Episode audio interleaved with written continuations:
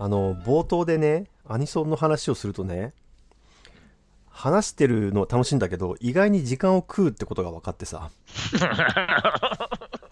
ねあの先々週ぐらいにサイエンスコミュニケーションの話をちょっとしようってさまあ好きなものを人に伝えるときに、まあ、どういう方法があるのかみたいな話をさしようと思ったんだけどさ結局あれ10 15分ぐらいしかしてないんだっけ？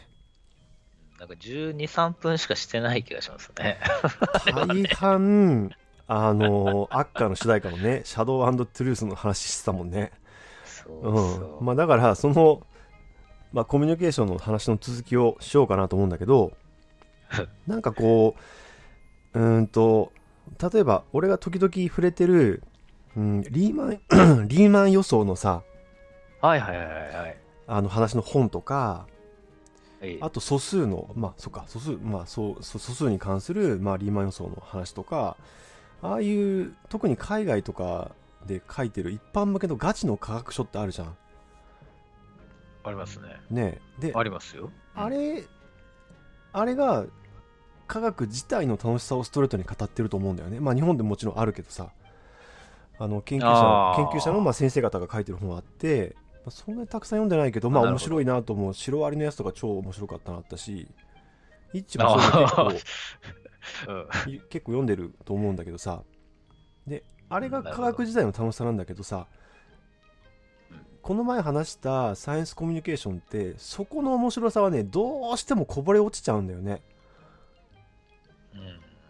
なんかま社会的な要請をもとに、まあ、その生活とか人生に関係することを話すっていう、まあ、王道のサイエンスコミュニケーションがあってそれはそのサイエンスの楽しさっていうよりは面白さっていうよりは、まあ、どういう意味があるのかどう関係してくるのかってことを話すから大事なんだけど、まあ、楽しさとはちょっと違うベクトルででえーっとまあエンターテインメントというかさ映像的に視覚的に訴えるっていうのは現象の面白さはわかるんだけどやっぱりその後ろに隠れてる法則とかさっていうのを例えば30分ショーを見せたら3時間ぐらい解説しなきゃダメだと思うんだよ本当は、なるほど。うん。うん。だけどそれやっちゃうと30分ショーやってる意味ってあんまりないというかさなかなかそこまでできるフォーマットってないよね。で最後のその科学者自体の面白いキャラの人を紹介するっていうさ、まあ、動物のお医者さん方のさはいはい。やつは、まあ、俺は個人的にそういうの結構す好きな一番好きなんだけどサイエンス自体の面白さではないっていうさあのもどかしさがあるんだね。のそのサイエンスをやってる人のキャラクターが面白くて科学とは関係なく魅力があるからその人を追っかけてこうっていうとその人は実は科学もやっててっていううん。副次的に科学を学ぶやつだと、うん科学自体の本質っていうのはなかなか届くまでに時間かかるしなかなか見えてこないそうそうそうだいぶ時間がかかるね。でそこの深さまで来てくれる人の割合もそんなに多くないと思うし。でうーん。なんかひまあ研究者の中でも本当に実験手を動かすのが好きっていう人もいるしやっぱりそのいろんな現象例えば生命がさ細胞で成り立っててっていうそのメカニズムとかそこ裏にある法則みたいなのが分かった瞬間すごい興奮する人もいるしさ。そういう面白さをなんかまあ伝えたいというか知ってほしいなと思う。例えばさアニメの面白さを言う時にさやっぱ本編見てほしいわけじゃん要はさ 周辺のなんか盛り上がってるやつじゃなくて。そうそうそうなんかアニソンの話とかっていうそういうのはきっかけであってさはい。もちろんアニソン自体の良さっていうのはあるからそれはそれでいいんだけど、まあ、あれもコンテンツの一部だから、まあ、ちょっとニュアンスは違うんだけどうーんまあ最終的には本編見てって話になるわけじゃんそのためのさ あの手この手なんだけどサイエンスコミュニケーションって本編見てって言うとじゃあ大学行って大学院行って研究してみたいな話になるんです。突き詰めていくとね。まあそこまでやるとまあ例えばアニメだったらアニメ制作の方に回るって話になるから。あアニメを見る本編を見るっていう同じレベルでサイエンスっていうと、うん、やっぱりでも教科書的なことをちゃんと勉強して例えば論文をなんとなく読めるようになるっていうぐらいのことだと思うんだよ本当はね。あるいは学会発表みたいなのを聞いてわかるとかさ、うんそういうのってさアニメはさまあ見ればわかるじゃん。誰でも見れるしさ。その特別な知識を必要としないっていうかやっぱ人間のこととか心理とかそういう、まあ、映像表現ってことを見てるわけだから。うん自分の生きてきた人生の経験がそのままリテラシーになるわけね基本的なアニメを見るときの。リテラシーね、でプラスアルファで例えば本読んでたり他のいろんな知識がある人はそれにプラスアル基礎的なものにプラスアルファしてより多分映像を見た時に楽しめると思うんだけどあなんか科学に限らずさあいわゆる専門性があるっていうものに関してこうまあ作ってる人と同じか準じるぐらいその同じような感覚のその面白さを味わうっていうのはさなかなか難しいよなと思ってさ。いやー先輩それかなり根源的なんですけど、うん。うんと科学を人に伝える目的ってその目的って言葉がまたちょっと罪深いんですけどね。うん。あの知らせて誰が何を喜ぶのっていう話の突き詰め方って実は何種類か答えがあるじゃないですか。あるね。知っててもらわないとこっちが困るっていう教え側の都合もあればあるある。知っててくれたらこんな楽しいことがあるんだよ。どう楽しいよっていうこっち側の喜びもあれば、うん。みんなが知ってないと社会的に困るよっていうなんかもうちょっと公共の福祉だったり、うん。いろいろあるじゃないですか。いろいろあるね。だそうでしょう。でもこの話って結局なんかエゴの話にどんどん突っ込んでっちゃうんで難しいなと思っちゃうんですよ。英語の話ね。そうだね。まあ研究者がやってるサイエンスコミュニケーションとかさアウトリーチ活動ってさ9割9分自分たちのためだからね。そういうことなんですよね、ただそのけウィンウィンになればいいっていうのがさギリギリのラインだよね、ああそうですね、うん。ウィンウィンになればいい、うん、一応まあ良心的なさ人はそこを、まあ、まず相手に相手が楽しんでもらってその上で自分も利益を得るみたいなさ。そうそうそう。いやだからね、そのまず相手に楽しんでもらってうん。その上で自分たちにもいいことがあればいいっていうことを我々は言うじゃないですか。言う、一応サイエンスコミュニケーションだからと、うん。ところが最近ちょっとお話をそのお互いにしている、うん。この人のキャラが面白いからとにかくこの人についてったらなんかいいことがあるんじゃないかって動物のお医者さんのね漆原教授みたいなタイプのすごい特殊なキャラクターの人を見てると、うん。いや楽しいなっていつの間にかその人の動向を追っかけてるうちに面白いことが手に入っていくっていうのは、うん。ウィンウィンの順番が逆で、うん。その人が好き勝手やってるってもう完全にエゴで動いてる人に魅力があれば全部解決しちゃうん。うん、あの塩野七海さんっていうさ西洋西洋の歴史を書いてる小説家の人いるよね。ローマの。あそうローマ人の物語なんだけどまさに。その中でうん。ユリウス・カエサルの話をしてる時に、はい。えー、と野心があるのは別に悪いことじゃないと。要は欲望があるのは悪いことじゃないって書いてあったんだよね。でそれが社会的な要請社会的な、えー、と関心と一致してるかどうかが問題だっていうだから社会の役にも立って自分も利益を得るっていうのは言うのが一番いいって書いてあったんだよね。だから別に自分のエゴとか自分の欲求があるからといって悪だとは言えないとは思うんだよ。なるほど、うんうん。なるほどね。まああいだウィンウィンであればいいと思うってことなんだけどさ。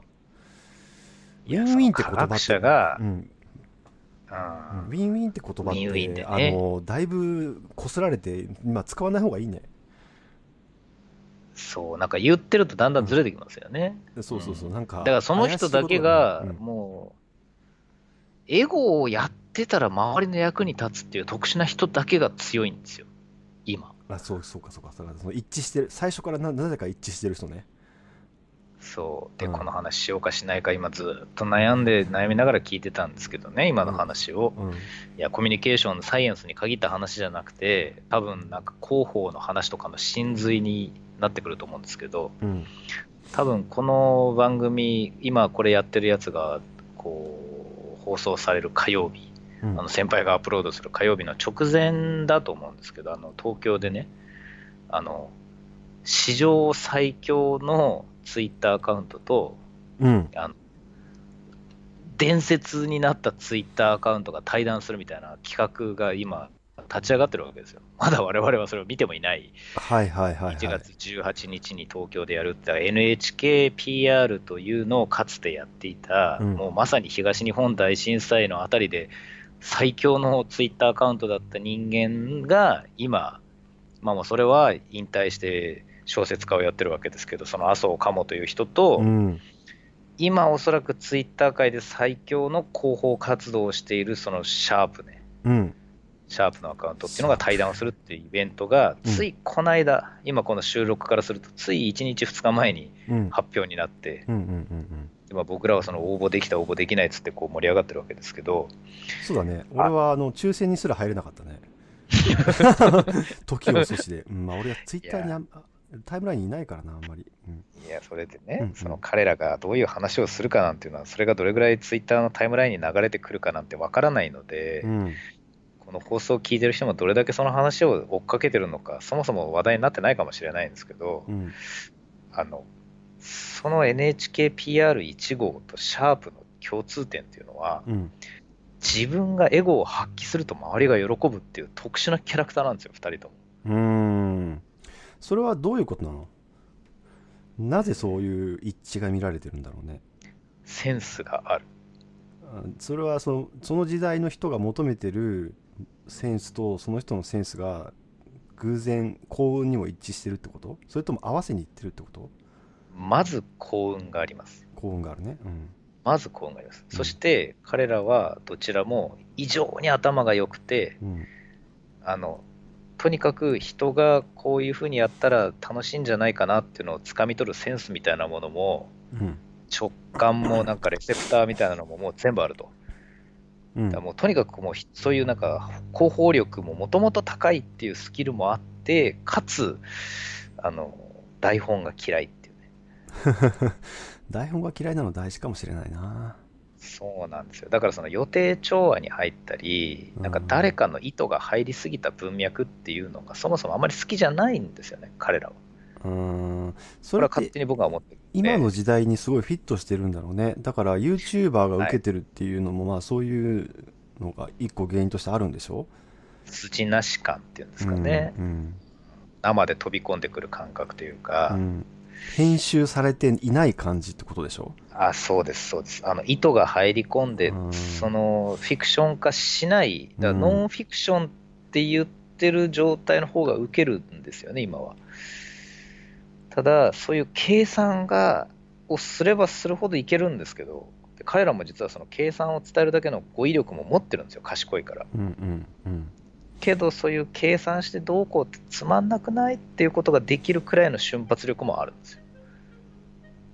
だとなると、もう結局そういう限られた一部のタレントが何を喋っても自分の好きなことを喋れば候補になるっていう、なんか、その才能の問題になっちゃうんですよね。うん、最終的には俗人的な能力だと思うんだ何か。伝えるっていうのはさなんかこうねフォーマットある程度フォーマットはあるがプラスアルファがないとダメっていうのはまあね伝えるっていうかなんかまあうーんなんかさ例えば漫画漫画家さんだってそうだしさ。そうですね。ね一応技術はあるけれどもってことでしょ、そう。うん。でも、シャープはそこを一般化できるって言うんですよ、彼は。うん。だから、こんなのは特殊な能力でも何でもなくて、うん。あのみんなに丹念に説明すれば誰もができるはずだって言うんですよ。ほうほう。まあだから僕はそれはうんねうん、超水かけ論っぽいねそれね。で、だから僕はそれはね、そんなことはないんじゃないかっていうことを聞いたことがあるわけですよ。うんうん。そしたら、いや、できると。うん。だからね、彼はそもそも人間に対する、その人間の可能性に対する愛情が超深いんですよ。あの僕は割と人間諦めてるところがあるんですけど、うん、それはイッチが人間でいることを諦めてるってこと？人あそれは何？いや、そういうことじゃなくて、人間のね、発信能力とか、受信能力に対して僕はどうかちょっと冷めてるところがあって、うん。あのメソッドだけ揃えたってできねえやつはできねえと僕はずっとやっぱ心のどっかで思ってるんですけど、うん。あのシャープさんという人はですね、うん。あのまあ、ここ非常に細かいこと言えば男性か女性かもわからないということになってるわけですけど、うん思わずね、彼はと言ってしまいますけど、彼は、うんうんいや、違う、これはメソッドでいけるっていうふうに言うキャラクターなんですよ。僕、そのね、割り切りがかっこいい。だからだからその理屈が正しいか正しくないかっていうのもまあ信念としてそれを持ってるっていう感じなのかなどっちかっていうと、そうう、ん、そうだと。うんだから、これが、いや、俺だからできたんだよって決して言わないっていう、その、うんなんか覚悟がかっこいいじゃないですか。うんそうで、大体ね、広報力ある人ってのはかっこいいんですよ。まあそうだな。その自分のポリシーとしてそう思ってた方がいいのかもしれないね。あ本当にみんなができるかどうかは別に置いとく。だってさなすべからく何やるにしても向き不向きは最終的にはあるじゃん。そのふ方式によってベースアップは確実にできるよ。例えば俺全く絵描けないけどまあ練習すればさ なんていうのすごい下手から下手ぐらいにはなれると思うんだよ。ああだけど上手いにはなれないよね。あそういうなるほどね。そういう意味でえっ、とメソッドっていうのは有用だと思うんだけど。ー、うんうんううんん。っていうことでしょ多分。いや、もしかしたら、うん。いや、僕もそう思うんですよ。うん。同じこと思うんですけど、うん。でももしかしたらシャープは本当に、その建前じゃなくて本音で、その、すごい下手から下手まで上がれたら、あとは何とでも技術でいけるっていうところまでいるのかもしってるのかもしれないですよね。そうだね。まあそうだな。なんかさ、まあ、ちょっと話変わるんだけどさ。どうぞ。えっ、とイッチーがなんか前にうんと自分はまあそのロジックがたなんていうの？前に出過ぎててあんまりその良くないと。例えば人に伝えるとかっていう時にさで本当はそこに感性が加わらないとダメなんだけどうん自分は感情を乗せてしまったっていうのこと書いてあってさ。あったな。ぁ、それなんか、いつでしたっけね、それ言いましたかんないけどまあ言 2, った週言った。3週間前かな。俺でもねそんな最近か。そのまあなんな誰なん誰かになんか説明するときにって話だと思うんだけどさ。それって。まだコミュニケーションの一種だと思うんだけど、はい。俺の印象ではイッチは、えー、と感性が前に出過ぎててロジックが飛躍する時があってちょっと意味が分かんない時があるっていう印象なんだよね。それは、それそれはあれでしょ、あの、ミーム化しちゃったギャグを使いこなしてるからそういう風に見えるんですよ。あとねギャグはねあの8割方分かんないから。あの前も言った通り。あのその、うん、それはいいんだ。悔しい。悔しい。あの違う違う。それはね俺が俺のあのレセプターがないからなんだけどさ。あのうん、いわゆる言葉をなんかこういじるというか、あうん、そういうテキスト上での言葉遊びみたいなものに対して俺昔から本当にサインセンスが全くないからさあの繋がらない繋がらない系だからさ。そのいいんだけどそれ。はいいんだ、うん、それはいいんだけど前提が、うん。前提がまあいいや。真面目なだ俺はさあのさソイラテの絵を描いて「ソイ!」って言ってるぐらいの あのぐらいじゃないと分かんないわけよ。だからそれはいいんだけど軽く滑ったギャグを何回も取り上げられるのやめてほしいんで、俺の中であれ滑って俺の中で一番あれがヒットしたんだもんあれかよ、みたいな。あーなるほど。でいやまあうーんまあ真面目な話してる時もそうかな。あ真面目な話してる時がそうかな。なんかうんとね論理が通ってないわけじゃなくてえーっと1段ずつ登っていかなきゃダメなとこ3段ぐらいに登ってる時があるっていう印象があるね。だからちょっともうちょっと詳しく話聞かんとわからんなと思う時はある。あれはですね、えっ、と、それ今言われて思ったんですけど、うん。ツイッターはですね、完璧に説明をすると、うん。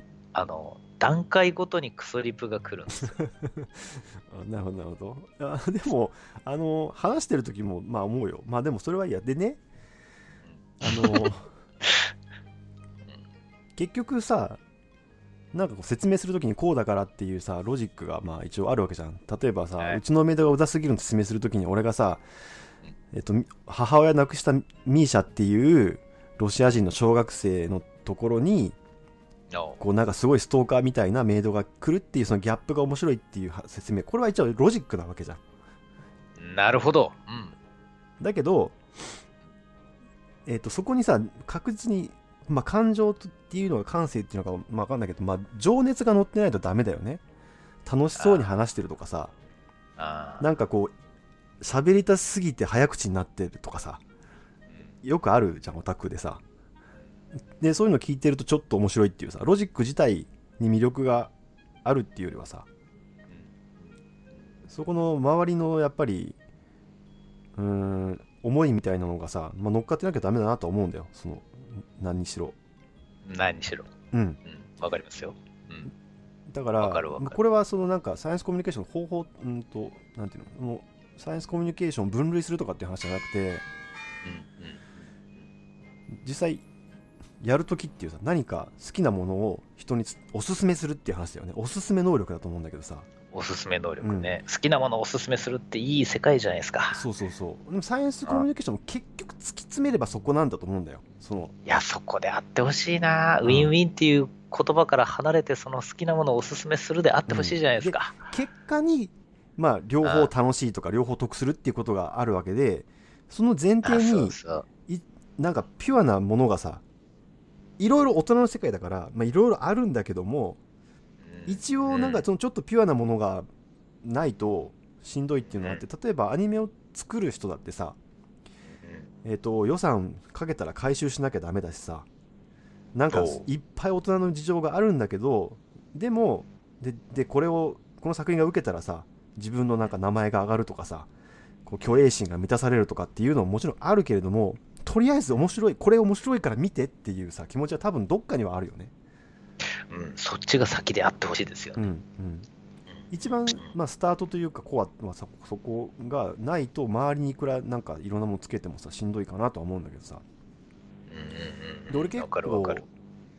あのアニメを進めるっていうのはそういうなんか好きなものを伝えるってことの練習だと思ってるところもあるんだよね、あーアニメが練習は大変ですよ。アニメはほぼ本番のスキルがいりますからね。進めるには。うん、あの科学進めるよりアニメ進める方が僕は難しいですもそっかん。うん、そうなのかそう。あのですね。あいや、これ本筋から離れてるようで本筋なんですけど、うんあの、た、多分ですよ。今の SNS の世界が僕が一番知名度がこの界隈ではあるので、それを題材に喋りますけど、ツイッターで物を進めるのが上手い人っていうのは、あの、アニメを上手に進める能力さえあれば何でも進めれます。ツイッターでは。あーアニメってなんでハードルが高いの？高いと思うの？一応まず、進められた時に、うんそれを俺はもう知ってるよっていうふうに受けて、うんあの進めてる人よりも俺の方が詳しいっていう人がその辺にごちゃごちゃいるからです。そうだな。俺はそうだな。だからうん。なんまあ、ていうか。言ってみれば、あの、レビュアーが強いんですよ、うん。アニメって。うんうんうん。なるほどね。査読者が、査読者がすごいいる。うん。すでに。そうだな。うん。それまずそれが一つ。あなるほど。なるほどね、うん、まずそれが一つ。うんで、次に、進め方を間違うと、アニメの持ってる負の側面だけを拡大解釈して、うん。いや、それはちょっと気持ち悪いなとか、うん。これはちょっとハードルが高いなっていうふうに、弾かれるリスクが実はうん。サイエンス並みに高いんですよ、アニメは。そうだね。それはそうだね。そう。うん。いや、ちょっと、これは俺はついていけないわとかっていうふうに、うん。そのロジックじゃない部分で、それこそ、なんか感情的に否定されてしまうリスクがアニメはちょっとあるんですね。ああそうだねそう。で、あとは段階を踏まなきゃいけないとか、あとはアニメを進めるにしても、進めるアプローチが、そのストーリーであったり、作画であったり、音楽であったり、構成であったりとか、も監督であったりとか、そういうのも、いくらでもアプローチの方法があるとかって、こういうのもすごい幅が広いとかですね。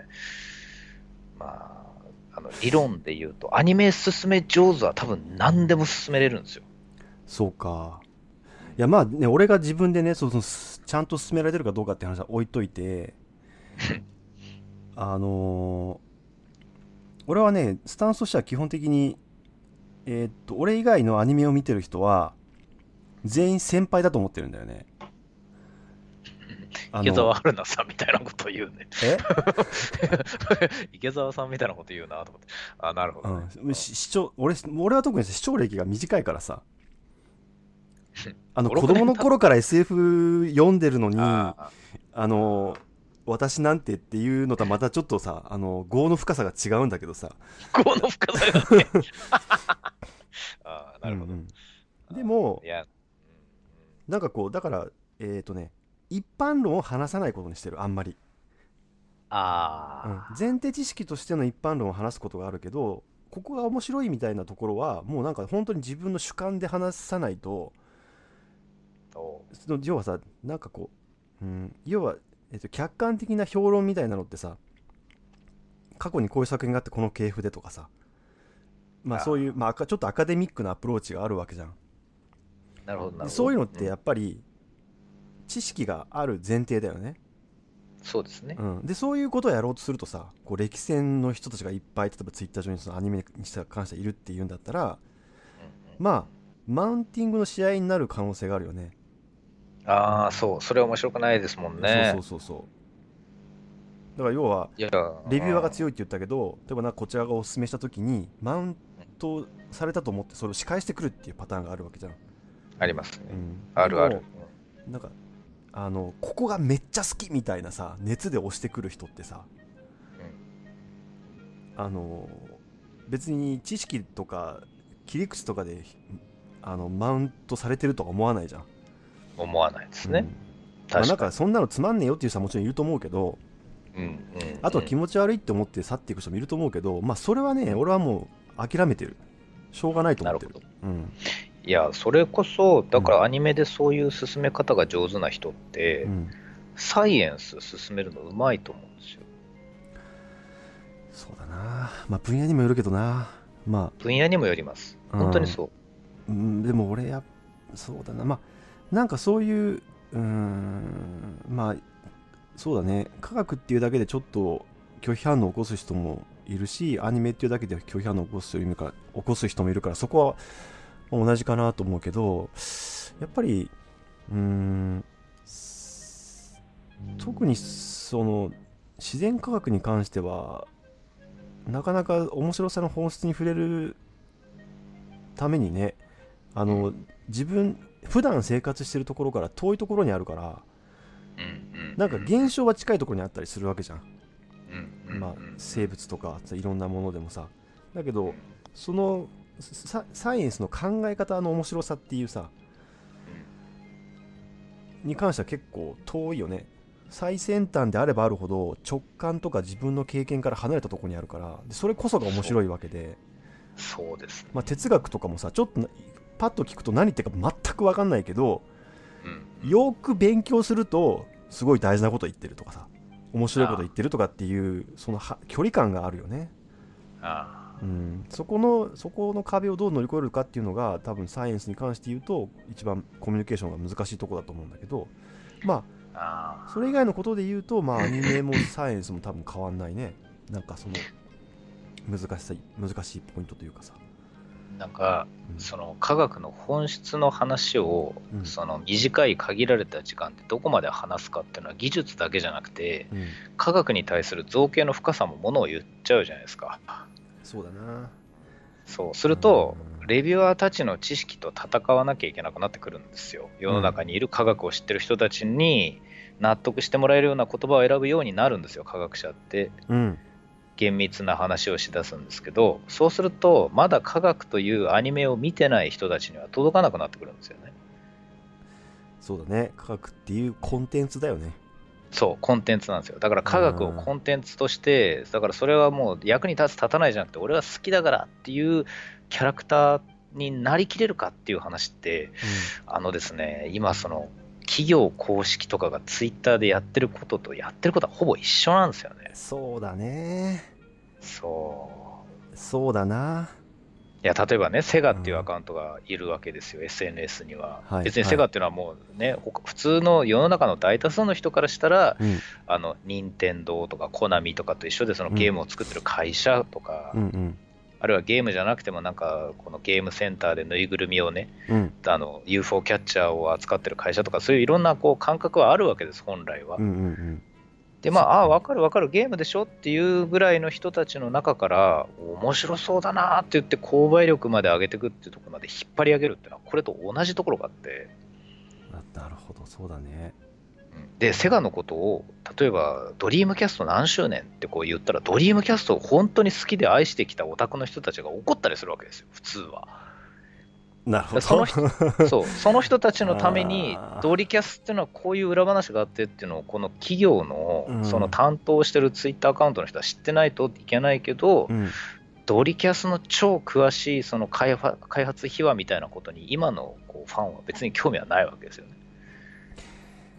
だからその俺らが医療ドラマを見てる時にさうん、ちょっとイラッとするとかさなんか SF の科学交渉がああまりにもずさんだとなんかイラッとするっていう俺らダメじゃんって話前したけど、しましたね。そういう層から全然そういうことに興味がまあないっていうかさうん。なんとなく米倉涼子が出てるからドラマ見ようかなっていうクラスターに例えば医療ドラマをやるとかっていう時にさそうそのねそのどこを向いて作るかみたいなのがめっちゃ難しいってことでしょ？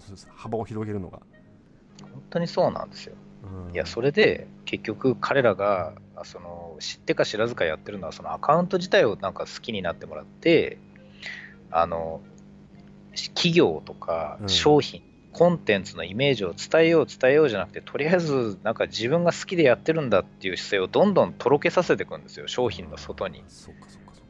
人としてね。だからセガっていうアカウントはなんか面白いことやってんなみたいな感じになってではるか昔に麻生かもが NHKPR で言ってたのがうん。これは僕の勝手な解釈なんですけどうん。いつの間にか自分が NHK のことを広報してるんじゃなくて、うん。その自分をフォローしてる人たちが勝手に NHK を代弁し始める瞬間があるんですよね。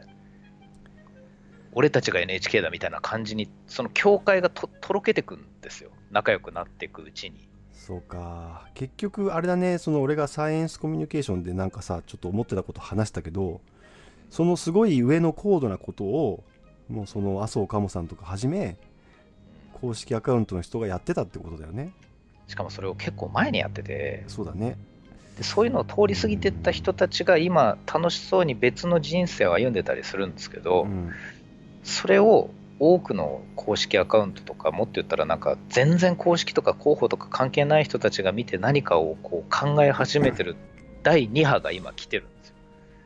はいはいはいはい。うん伝えるって結局何だったんだとか、うん。我々はどこまでできたんだとかっていうことを振り返ったりしてるんですよ意外と。うん。うん。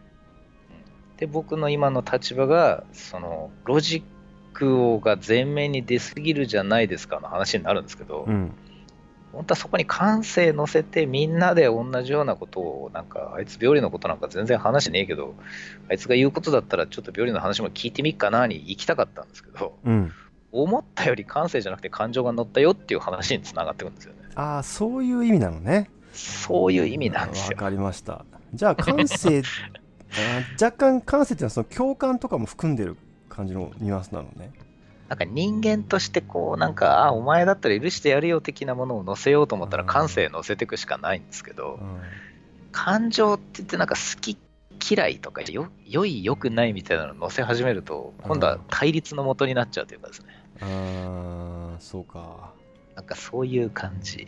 でサイエンスコミュニケーションってそこなのかなとかあの一方の極まった人間っていうのがいてうん。それは誰かというと、ああの人なんですよ。えっ、とあの昔 NHK の「週刊子供ニュース」やってた池上さん。ん、うん、そう。あの人がサイエンスじゃないかもしれないですけど、そのコミュニケーターとしての一方の端っこにいるんですよね。そうだね。そうだそうだ。ロジックをひたすらやりつつ、もう一個実は技を持ってて、うん素人に分かりやすく説明できない玄人の人たちに、うんこう容赦なく質問をぶつけていくっていうタイプの人だったんですよ、あの人。そうだねあの人のインタビュー刺激的だもんねすごくそう。うんあの人もともとあれなんですって、なんか、殺人とか扱ってた警視庁の捜査一課のお付きの記者だったんですって。はいはいはいはいそっかそっかですから、なんでなの？なんでなの？っていうふうに聞ききに行くところからキャリアをスタートしてるみたいなんですよね。